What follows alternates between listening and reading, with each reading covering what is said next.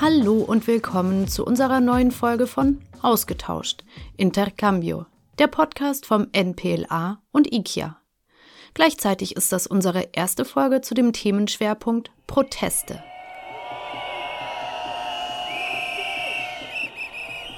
Heute mit Anna, Andersson, Marfe und Christian, ehemalige und aktuelle internationale Freiwillige aus Kolumbien und Ecuador. Aus persönlicher Perspektive haben sie erzählt, warum sie selber auf die Straßen gehen, was die Menschen in ihren Heimatländern auf die Straßen bringt und mit welchen Gefahren das verbunden sein kann. Übrigens, Marfe und Anderson sind schon wieder zurück in Kolumbien. Christian und Anna sind gerade erst in Deutschland angekommen. Die beiden haben deswegen Spanisch mit uns gesprochen. Das Jahr 2021 war in Kolumbien geprägt von großen Protesten. Der Nationalstreik der Paro Nacional brachte landesweit tausende Menschen auf die Straßen. Der Auslöser war ein vermeintlich kleiner, und Anderson war zu dem Zeitpunkt noch in Deutschland. Ich war natürlich in, in Deutschland und aber nicht in Kolumbien. Das, ich hatte Angst bekommen, weil die Nachrichten waren sehr schlecht. In April war eine große Demonstration in, in Kolumbien und das war gegen die Steuerreform von Ivan Duque und das war eigentlich ein Problem, weil wir hatten ähm, diese Corona-Pandemie und die Steuerreform wollte also alle Preise steigen. Und dieses Jahr, wo Protesten gab, gab es so viele Leute, weil diese Steuerreform war so mh, mm, kompliziert für so viele Leute. Und das war negativ für so viele Leute. Dann in diesem Protest gab es viele, viele Leute. Auch Mafe betont, dass die Steuerreform, die die Regierung Duque verabschieden wollte, der Auslöser war. Die Reform hätte vor allem die einfachen Leute, die Mittelschicht getroffen, die schon durch die Corona-Pandemie sehr gelitten haben. Das Spannende an diesem Nationalstreik war aber auch, dass er Menschen auf die Straße brachte, die vorher nie demonstriert haben. Davon berichtet Christian.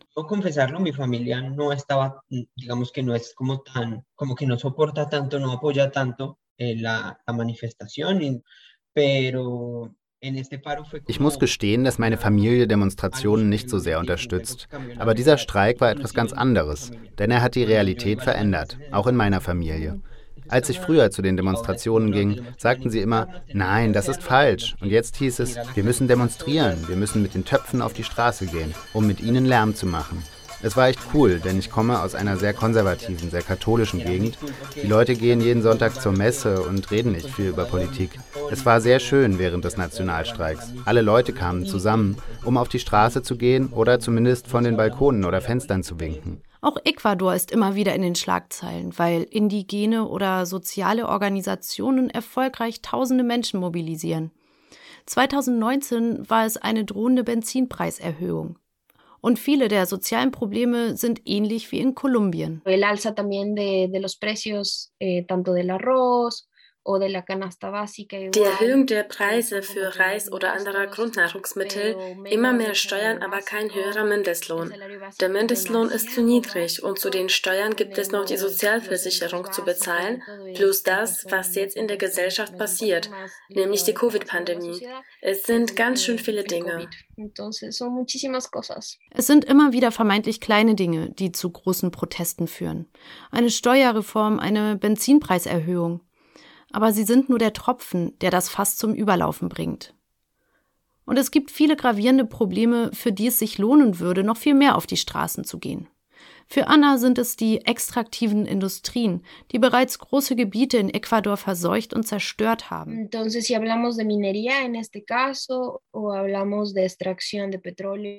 Wenn wir über Bergbau, Erdölförderung, Abholzung oder Ausbeutung von Kautschuk sprechen, sind das Dinge, die mir in Ecuador oft begegnen. Es frustriert mich und ich versetze mich in die Lage der Menschen und sehe, dass viele nicht über die Gegenwart hinausdenken. Viele sind sich nicht der Umweltauswirkungen bewusst, die sie verursachen. Und zwar nicht nur der Umweltauswirkungen, sondern auch der menschlichen, sozialen, wirtschaftlichen und politischen Auswirkungen. Eine winzige Kleinigkeit erzeugt also ein gigantisches Chaos und eins führt zum anderen.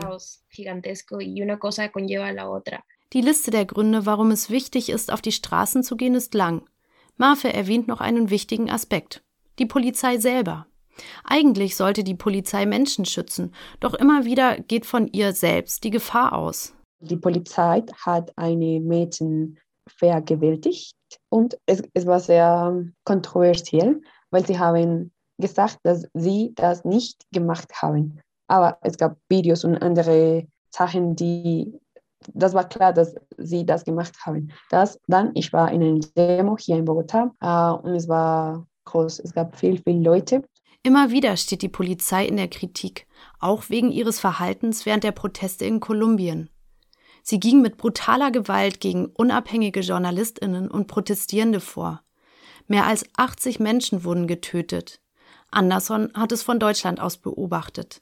Die Polizei muss im Prinzip äh, das, das Leben der Menschen äh, garantieren.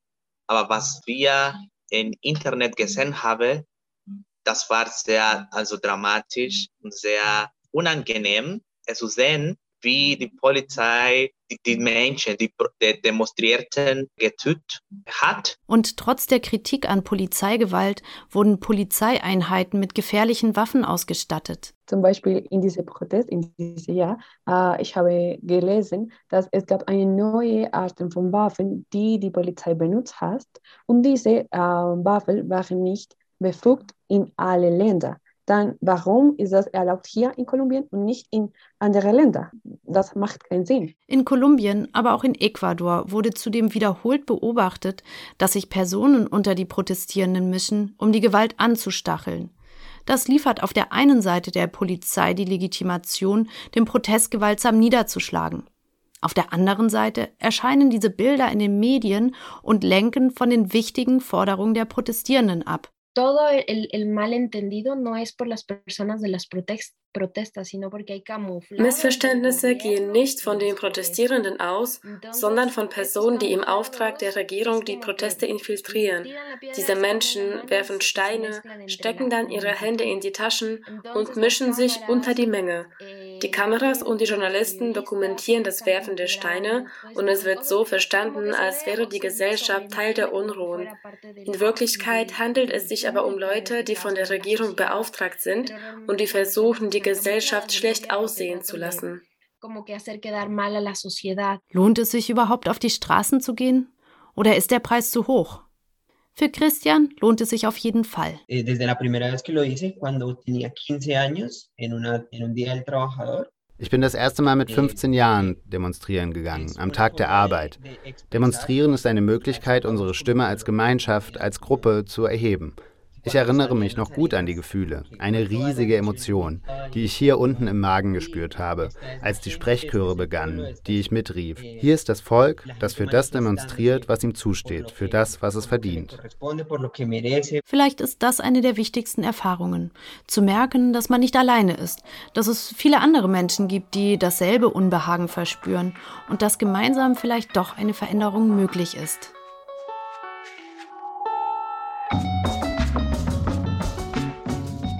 Das war unsere erste Folge zum Themenschwerpunkt Proteste.